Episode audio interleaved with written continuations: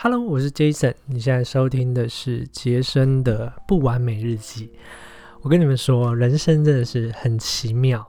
当你就是持续要往前的时候啊，命运啊，或者是呃，上帝总是会把你最需要的东西带来给你。当我就是在一开始的时候，下面只有两个人的小团队的时候，慢慢变成现在大概有四十人的团队的时候。领导啊，就变成是一个我非常需要进步的一个课题了。但是我又绝对不是一个天生的领导人，所以不要说激励伙伴啊，带给伙伴希望，就是你只要在户外，嗯，稍微嘈杂一点地方，你可能就听不太到我的声音了。所以就在上周啊，就收到了天下出版社的邀约合作，然后寄来了一本。Simon Snake 的最新大作就是《无限赛局》。虽然早就有听到这一本大作了，但是当我真的开始读这本书的时候啊，才发现，哎，这一本书真的是完全符合我现在需要的东西。它就是一个每一个创业家，每一个呃有在领导团队的人，或者你是主管阶级，你本身就是老板，或者是你是一个艺人公司，你一定要读的一本书。它会改变你对领导力的思维，然后它。绝对绝对是让你可以一路带人啊，也带心的一本轻松简单的好书。OK，所以听到最后，书后呃最后会有抽奖的活动，然后嗯，希望我今天做的笔记也对你有帮助。好，无限赛局、有限赛局是什么？其实这个理念最早是嗯，一九八六年有一个作者，他书中有提那个作者名称，我忘记了。提出来的一个理论，不过 Simon Snake 就是他，Simon 就是他把这个理论再出成一本书，在去年的时候，应该去年吧，忘记了。好，最简单是什么？就是有限赛局跟无限差局赛局的差别，就是呃，比如说足球好了，或篮球比赛这种有分数，有两个人，有两队在互相竞争的，有输有赢的，那这个很明显就是有限赛局，它就是一个 game 嘛，一个 game 就会有输有赢。那无限赛局是什么？无限赛局就是它不会有很明显的输赢，它反而是有点像是两个人都要一起赢的那种感觉。那举例来说，这比较像什么？婚姻关系，嗯，家人，嗯嗯，永久的伙伴这种感觉，你不会想要赢你的老婆嘛？对不对？如果你你可能。一时吵赢他，你接下来几天可能就要睡沙发了。所以婚姻关系它就是一个无限赛局，你需要一直、一直、一直去维持这个关系。好，那有限赛局跟无限赛局跟领导力有什么关系？呃，去年下半年的时候，二零二零下半年的时候，我的团队小组业绩，我发现有三次都达到五千分以上。那这个就是我们的一个业绩标准嘛？那代表是。嗯，五千分大概会比我以前在气象局的薪水还要多多多一些这样子，所以一开始当然很兴奋啦，代表嗯下个月我的收入还不错，对不对？那可能会超过我在气象局四年年资的月薪。但是我就发现一个问题哦，就是当我每每破五千啊，就是破高分的时候，之后反而会带来那种满满的失落感。就很像那个跨年一零一烟火之后绚丽完，然后那种涌入心头的空虚感。那嗯，这就是有限赛局的思维嘛，就是我可以凭借我个人的能力、个人的呃网络行销的流量啊技巧，达到自己不错的业绩。但是无限赛局的思维、无限赛局的领导，就是我要怎么把这个能力复制给我的团队。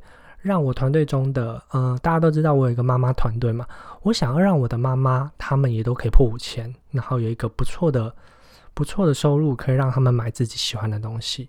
所以这个就是有限思、有限赛局跟无限赛局思维的差别。思维不同，你的领导方式也会截然不同。你是单靠自己能力很强的业务员，还是你是一个远观宏观的思维在带领你现在的团队一起前进？OK，所以 Simon Snake 在这边就有讲说如何采取无限思维的领导方式。哎，还有一个，还有一个很经典的例子，书中有提到，就是在呃几年前，i i 怕哎那个听音乐的那个 Apple 的那个叫 i pa Nano 吗？忘记了。嗯，那时候很流行的时候，他去受邀微软的演讲，然后同时他也受邀 Apple 的研讨会的演讲，他就发现，嗯，微软的研讨会一直在讨论一件事情，就是如何打败 Apple。那时候最最流行的那个随身听嘛。那 Apple 的研讨会反而没有在强调这件事情。Apple 的研讨会一直在讲说，他们要如何让老师跟学生可以用他们的商品、用他们的产品达到更好的教育。所以这两个也是很经典的思思维不同、赛局不同。就是微软是比较把 Apple 当对手，就是要打败它。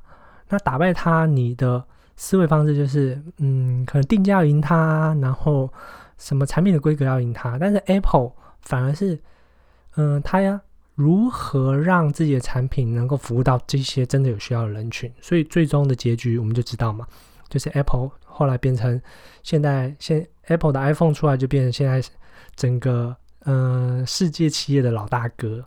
所以这也是一个有限思维跟无限思维的领导方式。那这边提到了五点可以采取无限思维的领导方式，第一个是愿景跟信念。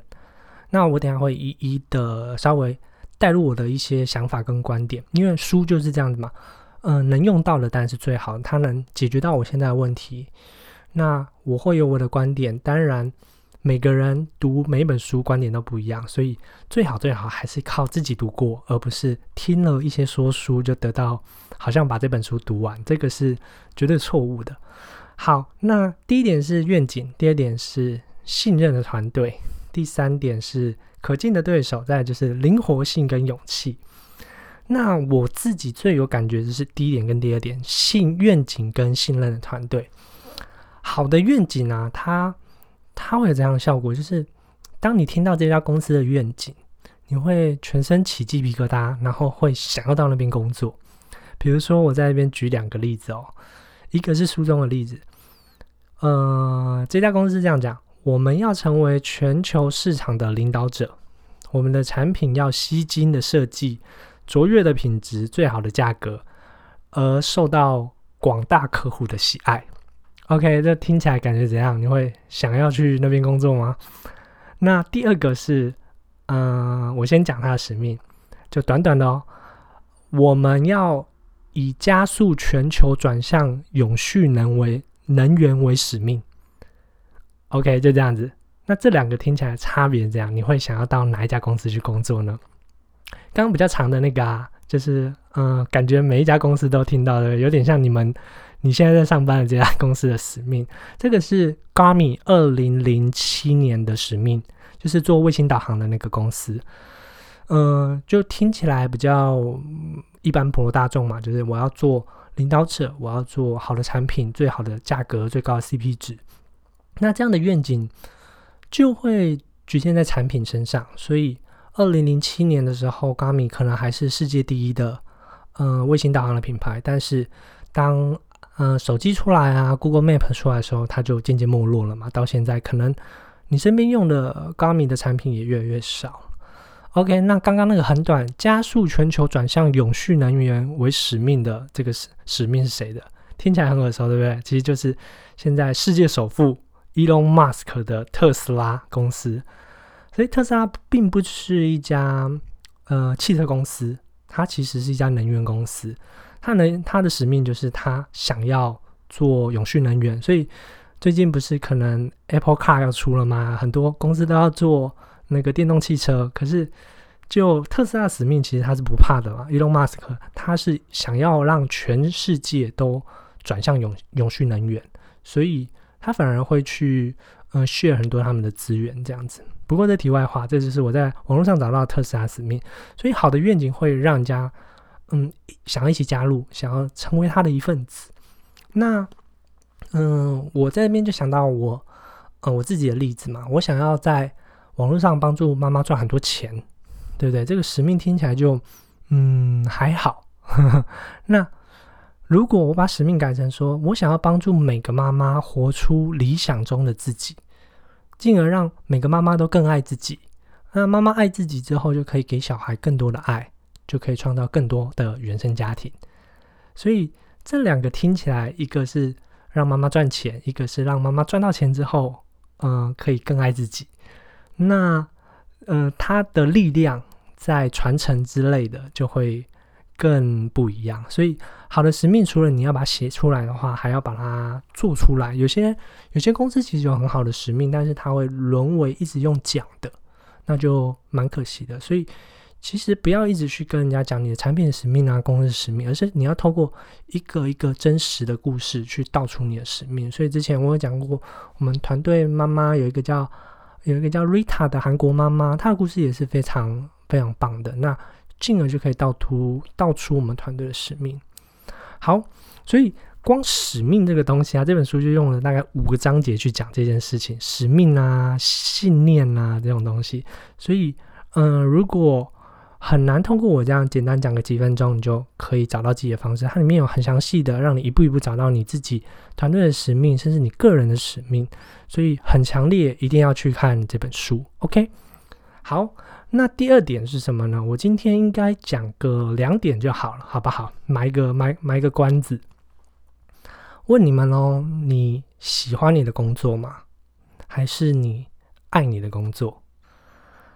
作者 Simon 他有一次到那个呃美国那边的四季酒店，也蛮有名的一个酒店。他遇到一个服务生叫诺亚。那诺亚他说他非常的风趣，也充满魅力，然后很投入他的工作。那 Simon 他就说他很很习惯问一个问题，就是说你喜欢你的工作吗？我觉得这问句很好，我以后也会想要多多问。那诺亚他就毫不思索说：“我爱我的工作。”那呃，喜欢跟爱其实是两回事嘛，对不对？你你不会说，呃，人家问你说你你爱不爱你家庭，爱不爱你的老婆？那你说我喜欢我的老婆，那你可能就会，你可能就会 就是找死这种感觉。所以他是喜欢是比较理性层面的，你可以分析出，嗯，我喜欢哪一点，哪一什么什么什么哪一点。但是爱又不一样啦，爱就是。他没有办法去描述，他是文字跟语言很难去描述的。所以当他讲出“我爱我的工作”的时候，Simon Snake 就马上问他说：“那这家饭店到底做了哪些事情让你爱上这份工作？”那诺亚就说啦：“从早到晚，嗯，主管都会在我身边走来走去的，然后真心问我说：‘嗯，我好不好啊？有没有需要我帮忙的地方？’但是在我之前待的饭店，主管就只会走过来看我有没有偷懒。”然后看我有没有做错事，然后到处挑我毛病。他说当时的我真的是只想熬过一天算一天，拿到薪水就好。但是只有在这里啊，我可以做我自己，然后我可以表现出我自己最热情、最佳的状态。OK，这也是很多呃在开公司啊、开企业的会常问的一个问题嘛，就是我们自己在带团队也是，就是如何让员工的表现更好，如何让员工的业绩更好，但是。嗯，作者在这边就给我们一个发人省思的问题。他说：“与其问这个问题啊，你不如是在想说如何创造一个环境，建立起信赖、信赖的安全圈，然后让员工发挥出他的最佳潜能。他觉得只有在信任的团队，嗯，员工才会真正发挥出他最最棒、最最好的实力。这样子，所以。”嗯，我自己的心思啊，就是比如说我们每周线上会议的时候，我就会稍微检视一下我们彼此的工作量嘛。但是我发现我有做对了一些事情，就是我的伙伴啊，不管男男女女，他们都会蛮愿意，嗯，跟我，呃，也不是认错，就会跟我承认说，可能啊，这周可能没有那么认真啊，工作量不足这样子，所以。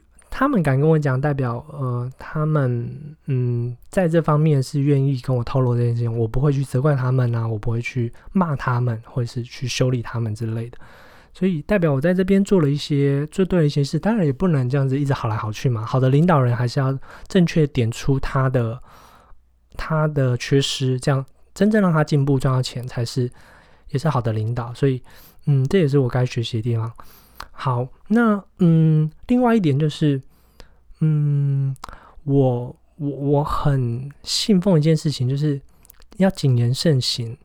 如果说出来的话，嗯，一定会传到对方的耳里。所以我自己是永远永远不会说伙伴的坏话在他背后，要要你你要讲出来跟任何讲，就与其当面指正他，或者是这件这句话是可以让他听到的。反观，我也很相信我的伙伴，我很相信，嗯，像我的妈妈伙伴啊，凯特，他们绝对不会在我背后讲我的坏话。我觉得这种信任感工作起来的话，彼此之间其实都会有很好的、很好的安全感吧。我觉得，嗯，OK，那这个就是第二点，关于信任、关于安全感的团队。那再来第三点是，嗯，你要找一个可敬的对手，因为这边会不会觉得很奇怪？想说无限赛局不是不要赢或输吗？为什么要找一个可敬的对手？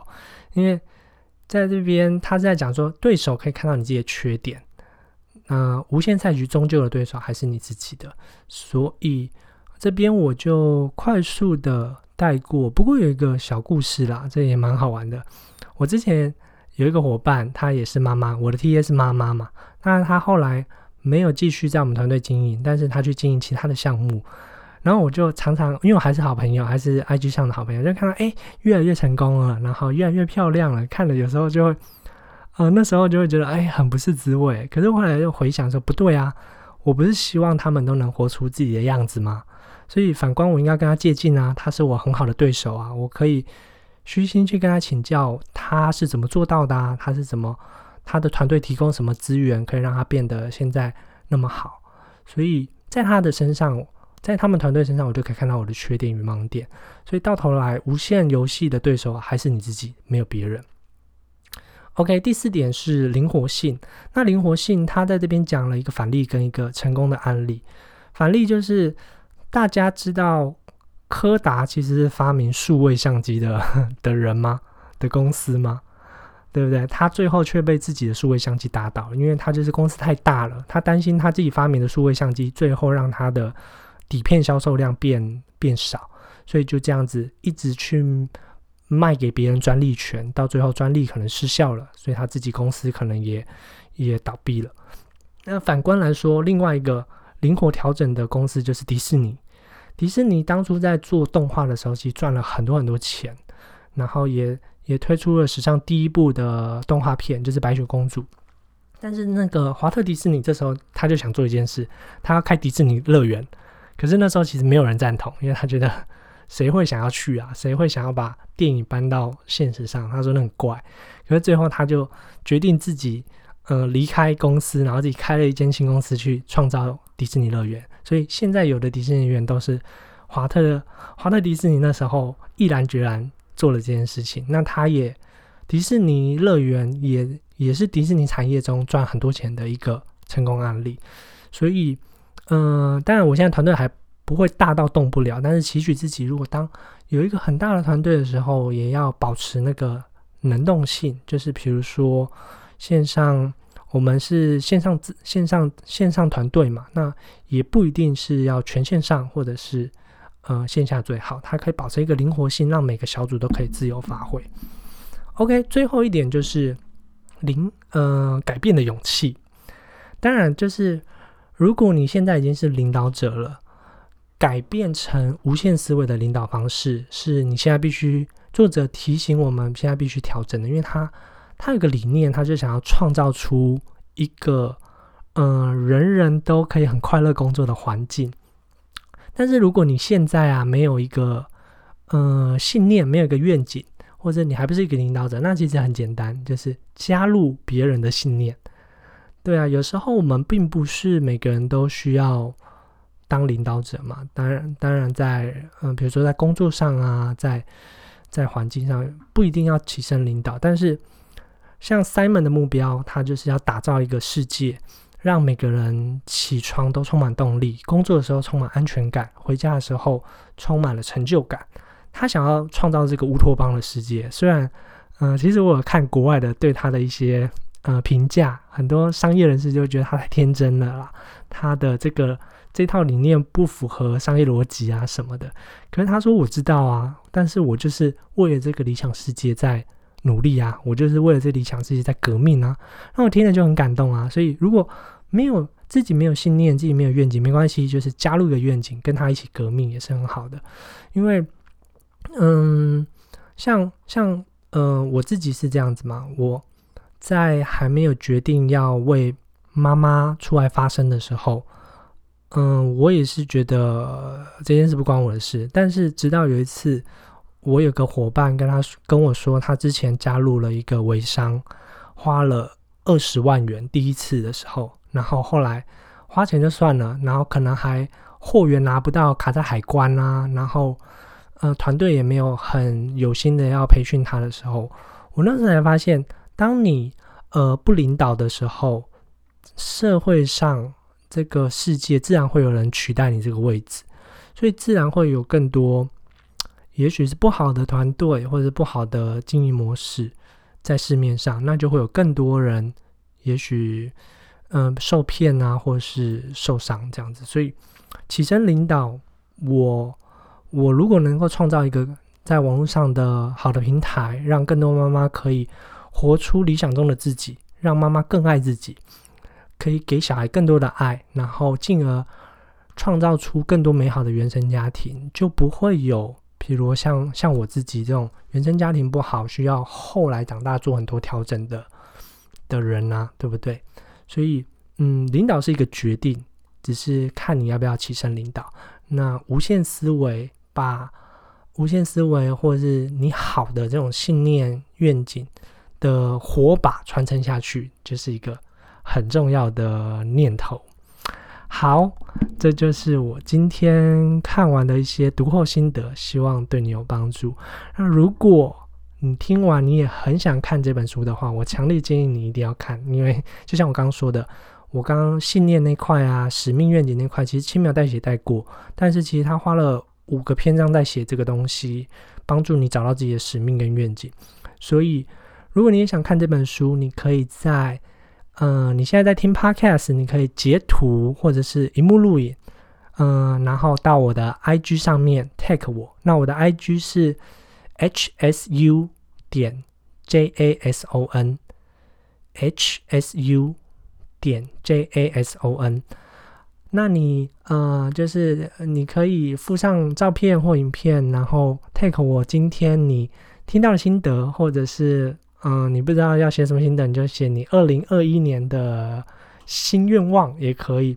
那我们会在过几天之后抽出两本书给大家，然后也感谢天下出版社的邀约合作，希望大家都能越来越好，越来越开心。我是 Jason，我们下次见，拜拜。